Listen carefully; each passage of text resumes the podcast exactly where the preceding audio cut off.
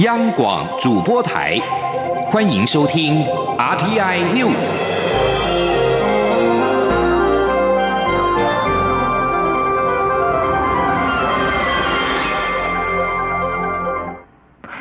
各位好，我是张世华，欢迎收听这节央广主播台提供给您的 RTI News。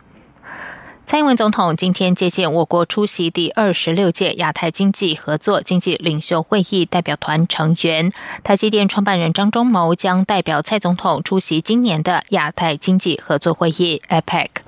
总统在致辞时表示，相信以张忠谋在科技产业及数位发展上的经验和影响力，将能够让国际社会更了解台湾在数位经济发展上的努力，并为台湾开拓更多国际合作的机会。今年的 APEC 领袖代表张忠谋今天在总统府召开行前记者会，在被问到是否会在会议期间传达讯息给他国领袖时，张忠谋说，他确实有话要对美日中等国的领袖说。但说的话不太一样，同时也要看对方的态度如何。记者欧阳梦萍报道。亚太经济合作会议年会暨领袖峰会将在巴布亚纽几内亚登场。领袖代表张忠谋将在会议中遇到美国副总统彭斯、日本首相安倍晋三以及中国国家主席习近平等人。届时如何互动，是否会传达什么讯息，受到关注。张忠谋十二号上午在总统府召开行前记者会，被问到此事时，他表示会自然互动，也确实会有话对这几位领袖说，但是对每个人说的话不太一样，而且。切也要看对方的态度。他说：“的确会有话要跟他们几位说，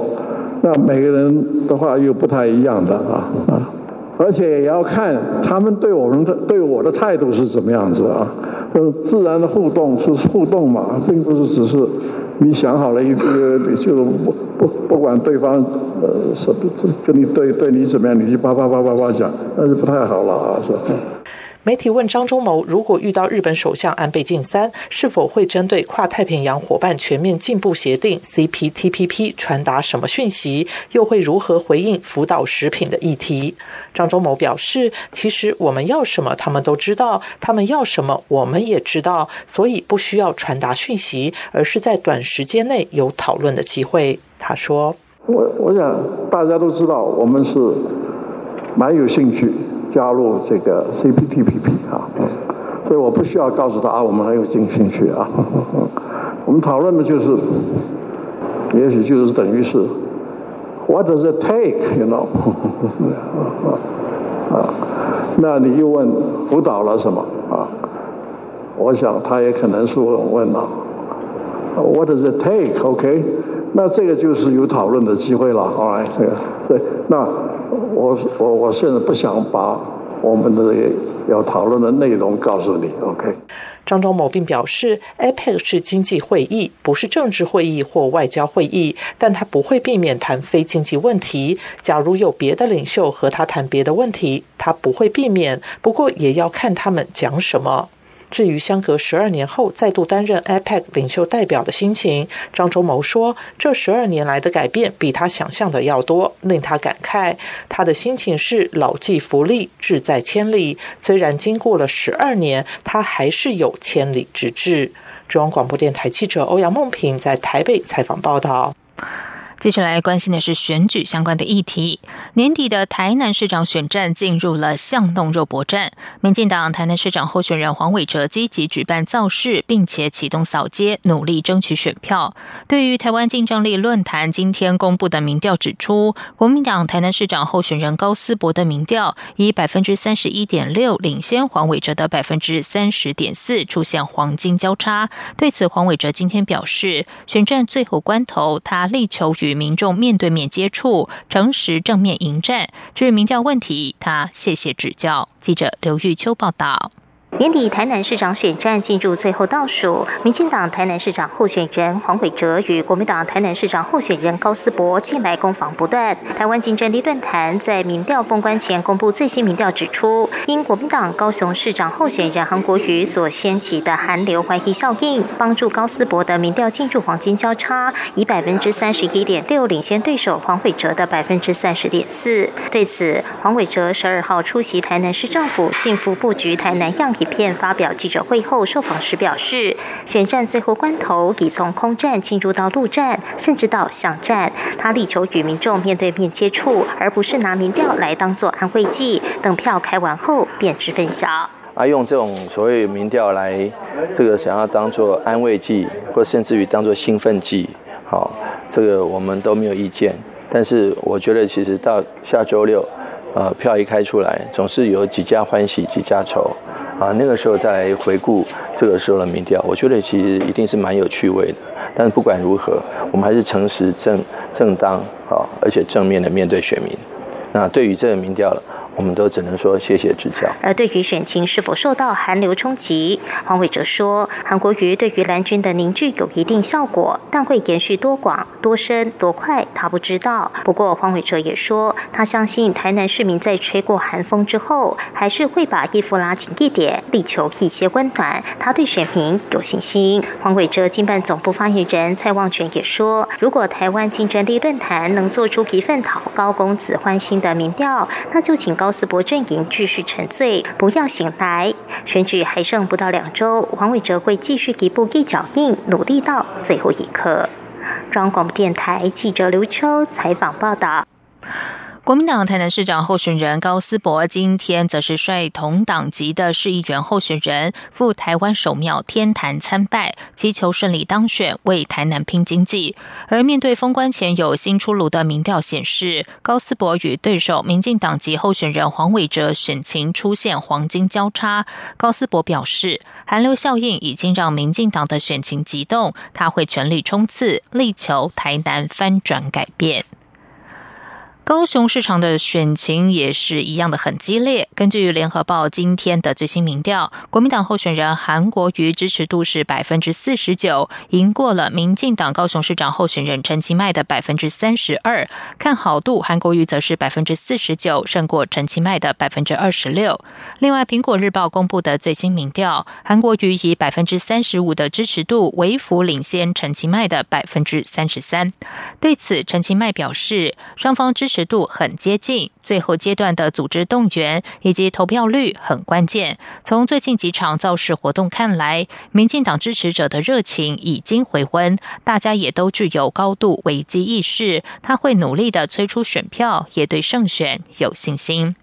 而韩流稍不停，在高雄，一群从事清创的年轻人自发性的制作韩国瑜 Q 版人像充气人偶，为韩国瑜助选。韩国瑜阵营今天表示。人偶将会在十七号凤山大型造势晚会上首度亮相。记者刘品希的报道。国民党高雄市长候选人韩国瑜吹起的寒流持续发威。韩国瑜敢言敢做，有别传统政治人物的行事作风，获得许多年轻族群的青睐。在高雄，一群从事清创工作的年轻人自发性的为韩国瑜制作 Q 版大型充气人偶。十二号下午，亲自将产品送到竞选总部，总部工作人员当场试穿，获得一致好评。Q 版人偶高达两百公分左右，穿上后靠缝制在人偶上的发电装置自行充气，不到三分钟就可以充满。人偶顶着韩国瑜最招牌的秃头造型，脸上涂有可爱的腮红，上身是韩国瑜最常穿的蓝色长袖衬衫。韩国瑜习惯性卷起衣袖的细节也都完整呈现。制作充气人偶的龚小姐说：“他们从事的是疗愈经济，包括人偶、吉祥物等。由于韩国瑜每次说话都深深疗愈他们的心，所以决定透过制作人偶，以行动支持韩国瑜。”他说。呃，我们是就是高雄在地的一群青创年轻人。那因为其实我们很支持韩总的理念，就是想要用自发性的想要支持他这样子。那我们现在做的就是一些像疗愈经济的一些人偶啊、吉祥物等等。这个其实对于行销方面，其实就是是一个很很有帮助的宣传。那我们其实也觉得韩总每次的谈话也都可以深深疗愈我们的心灵，所以我们希望可以借由这个方式，用行动来支持他，然后带领高雄市民发大财。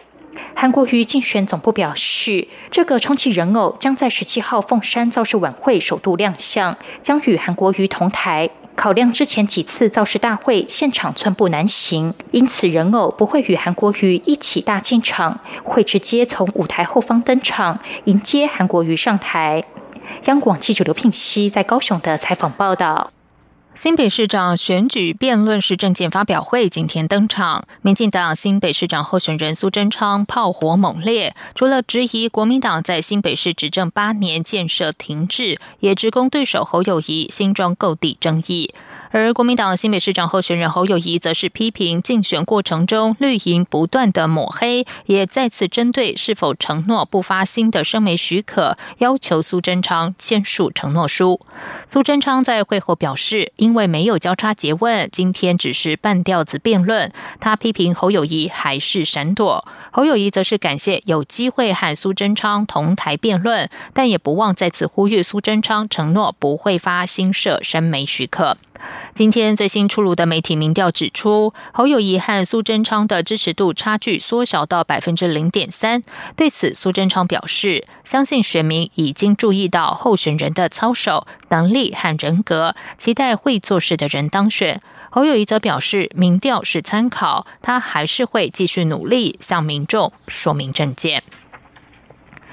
在台中市的选情方面，选战进入倒数。民进党台中市长候选人林佳龙今天上午从海线出发，车队扫街。林佳龙坦言，确实有感受到选情紧绷，差距不大，还说胜负关键在于投票率。他呼吁选民再给机会，延续改革的脚步。而国民党候选人卢秀燕虽然白天忙着内部会议，但晚上也抢进海线和民众互动。蓝绿候选人选举行程不断交锋，选情的。热度也越来越旺。台中市长公办电视证件会将在十三号的晚间于地方有线电视台举行。由于林佳龙曾经担任新闻局长，卢秀燕曾任新闻主播，两人经历也为这场辩论增添了话题。而蓝绿两个阵营都说，他们对于辩论不会有太大压力，都强调会好好的说明市政理念与愿景。在外电消息方面，虽然克里姆林宫表示，美国总统川普十一号在巴黎和俄罗斯总统普廷的短暂交谈中，并没有提及华府计划退出中程核飞弹条约 （INF）。不过，白宫表示，川普和各国领袖在午宴中讨论了 INF 等一系列的议题，包。括美国有线电视新闻网 CNN 和俄罗斯卫星通讯社都引述白宫发言人桑德斯十一号晚间的谈话，指出，在午宴的时候，川普和法国总统马克宏、德国总理梅克尔、普廷以及其他许多世界领袖同席。他们讨论了包括 INF、叙利亚、贸易、沙地阿拉伯情势、阿富汗、中国和北韩等等议题。包括川普、普廷和梅克尔在内，超过六十位国家和政府领袖十一号聚集在巴黎出席第一次世界大战中战一百周年纪念活动，但川普并没有出席由法国主办的第一届巴黎和平论坛。川普上个月二十号指控俄罗斯违反 INF，因此美国计划退出，但俄方驳斥川普的说法，指出俄国一直以来始终遵守这项核武条约的内容。伊朗海军副司令莫沙维准将今天表示，伊朗武装部队将会保护伊朗油轮免于遭受任何的外来威胁。半官方的伊朗学生通讯社 ISNA 今天引述莫沙维的话报道，伊朗武装部队将会一如往昔，随时准备好保护伊朗的油轮能够继续使用海洋水路对抗任何威胁。莫沙维的说法是针对美国国务院上周表示，若是各国允许伊朗油轮进入该国水域或者是港口，国际保险业者让伊朗油轮投保，都可能违反美国对伊朗实施的最新制裁措施。美国并且扬言不排除采取行动阻止伊朗油轮的航行。美国总统川普五月宣布退出伊朗核子协议之后，美国于八月对伊朗实施了第一阶段的制裁措施，接着于这个月的五号对伊朗实施了第二阶段的制裁，恢复对伊朗石油、银行以及运输业的制裁，并且扬言采取更多行动。以上新闻由张旭华编辑播报。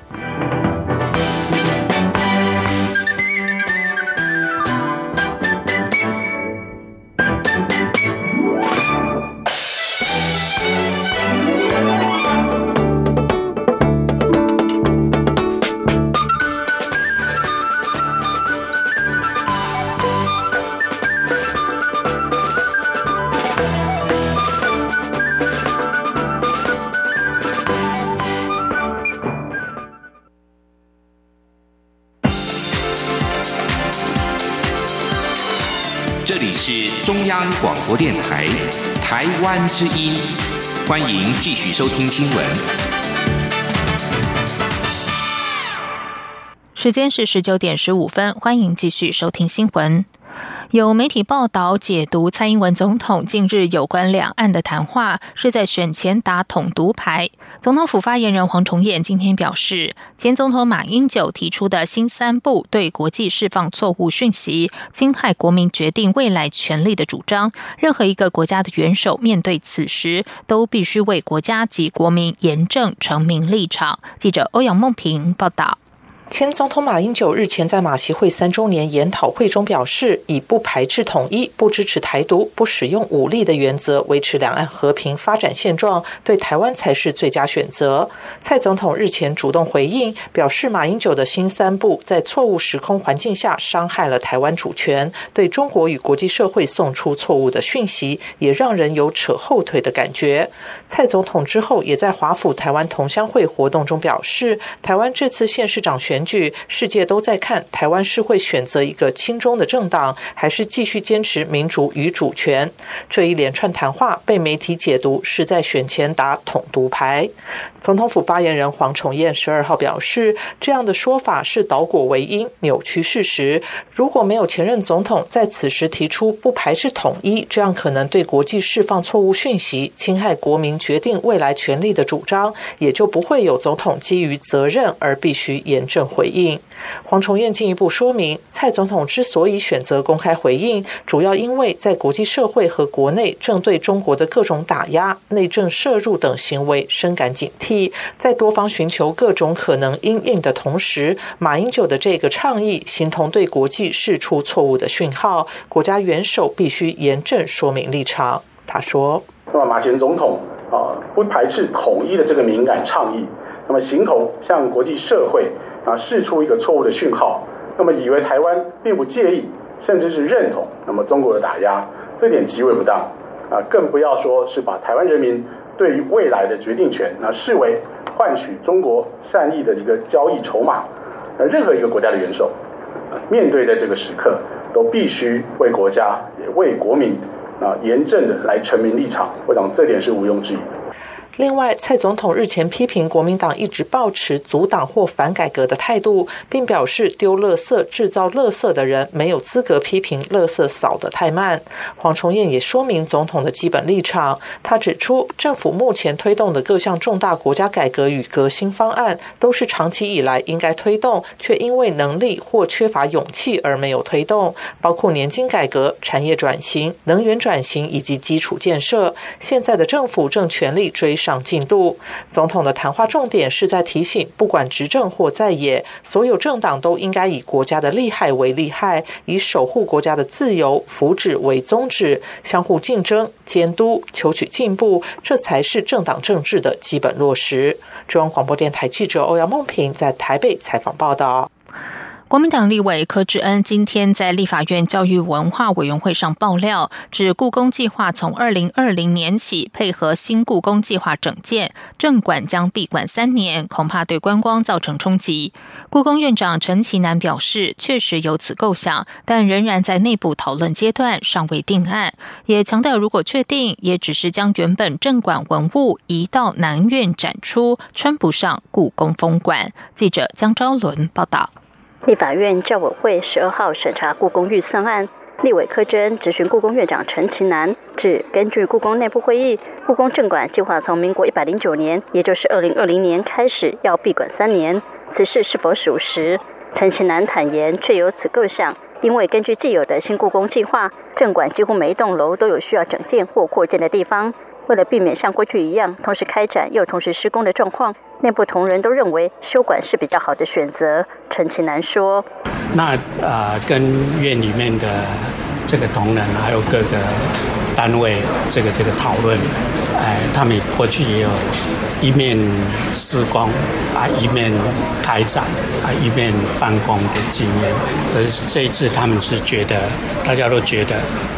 不能够再重蹈以前的这样子的一个模式，所以大家都觉得，呃，在那个整建还有扩建的过程，是应该整个就是停止开馆。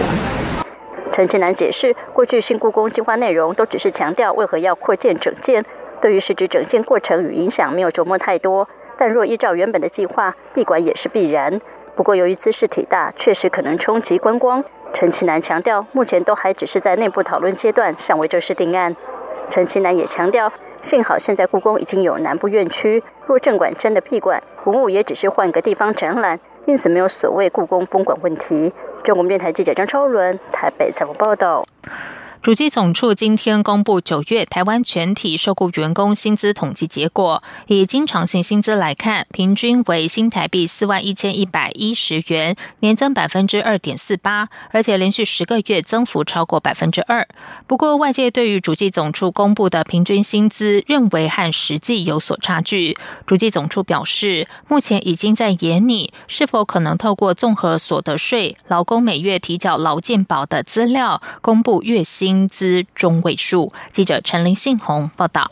根据主计总处公布的台湾国内劳工薪资情况，台湾全体受雇员工有七百六十九万人，平均经常性薪资在今年八月超过四万一千元，九月来到四万一千一百一十元，比上个月微减百分之零点三五，但仍年增百分之二点四八，是近十八年来同月次高。虽然台湾国内薪资水平年年增长，但是根据人力银行调查，却还有三百多万劳工是月底吃土。不足，主计总处公布的月平均薪资似乎也难反映在薪资极端的两方差异性。主计总处国事普查处副处长潘林新十二号表示，由于每个月公布的薪资统计都是向厂商索取的资料，并无法看到个人的薪资，因此也就无法发布月薪资的中位数。不过，目前主计总处也正在研拟发布月薪资中位数的可行性。潘林新说。这个分布统计呢，我们可能会改弦易辙，采取一个大数据的做法。比如说，我们一呃，我们有这个呃个人申报综合所得税的大数据，好，我们有每个月提缴劳健保、劳退的这些大数据，好，这个都是全体受雇员工的资料，好，所以我们现在正在研拟一个改编的做法。目前主计总处都是透过五月所办理的人力运用调查取得个人资讯，所以也只能在每年的十二月公布薪资中位数。另外，立法院上周三读通过就业服务法修正案，未来雇主提供的薪资如果低于四万元，应公开告知，不得面议，违者最高可以罚三十万元。是否有助薪资的调整？主计总处认为，薪资资讯的公开透明化的确有助于薪资成。长，但是能帮助幅度有多大，还是得看后续的资料呈现。中央广播电台记者陈林信鸿报道。第五十五届金马奖将于本周六举行颁奖典礼。金马奖执委会主席李安今天首度协同巩俐等本届金马评审团成员公开亮相。李安也特别感谢巩俐愿意担任金马评审团的主席，为金马奖增添荣耀。记者郑祥云、江昭伦报道。这个周末，金马奖颁奖盛会就将登场。评审团成员十二号公开亮相，最受瞩目的自然是首次接下金马执委会主席的李安，以及受邀担任本届金马评审团主席的中国大陆影星巩俐。光是两人联袂现身，就是影坛的一大焦点。李安表示，金马奖是华语影坛公认相当具分量的影展，公平公开。每一年年底有这样的盛会，让所有电影人齐聚一堂庆祝、竞赛、交流。身为华语电影的一份子，他感到与有荣焉。李安强调，因为金马执委会运作已经相当成熟，他接下主持重任，除了继续延续这样的文化，今年也首度举办大师讲座，让有心从事电影工作的人相互学习，并鼓励金马奖尽可能做到让艺术与主流都能兼容并蓄。李安说：“那我希望就是说，金马奖除了在艺术上面，大家。”呃，对他的品味有一种信任。另外，就是说他对产业有很大的鼓励，他是也相当接地气的一个影展。就这个点是他的活力所在，也是他的不定性。所以我鼓励他们在初选的时候，有好的主流电影，好到位的时候，应该要呃兼容并蓄。四年前，巩俐随便参加金马奖，事后却传出他批评金马奖评审不公。这回同意接下金马评审团主席。巩俐不愿意谈论当年的言论，但不讳言自己确实是因为冲着李安的邀约而应允，也希望可以对华语以及亚洲电影有所贡献。巩俐强调，绝对不会受到外界任何压力影响，评审过程一定做到公平公开。巩俐说。我说我们不应该分任何的地域的选择，呃，没有政治的倾向。那我们也不会去说，呃，有任何的受外界的影响。我们不会受到媒体的影响，说你们会有什么样的猜测。我们不会受到任何网络的影响，说你们有什么样的评比。我们就是我们评评审，我们选择出来的就是我们我们想要的，我们喜欢的。巩俐表示，比起担任其他影展评审。担任金马评审的压力特别大，因为亚洲文化背景相似，电影质量也比较相近，因此需要小心仔细评比，心情上特别紧张。其他评审们也表示，这阵子密集看片很辛苦，但也很幸福，争论也不少。结果就等十七号金马颁奖典礼揭晓最终得奖名单。中国电台记者郑祥云、江昭伦台北采访报道。在外电消息方面，印尼第二大城泗水日前举行建国英雄日的户外表演活动，吸引了大批民众围观。不过，许多民众爬上铁路路桥争看表演，互相推挤，导致多人摔落地面，有三人死亡，超过二十人受伤。新闻网站雅加达椰子网报道，这起意外发生在九号晚间，而一段当地民众上传到网络的影片中显示，有许多民众爬上表演地点附近的铁路路桥观看。当时有一列火车正行经该路段，虽然火车已经放慢速度，但是路桥上的民众一阵推挤，有许多人从六公尺高的路桥上跌落。接下来就进行今天的前进新南向。前进，新南向。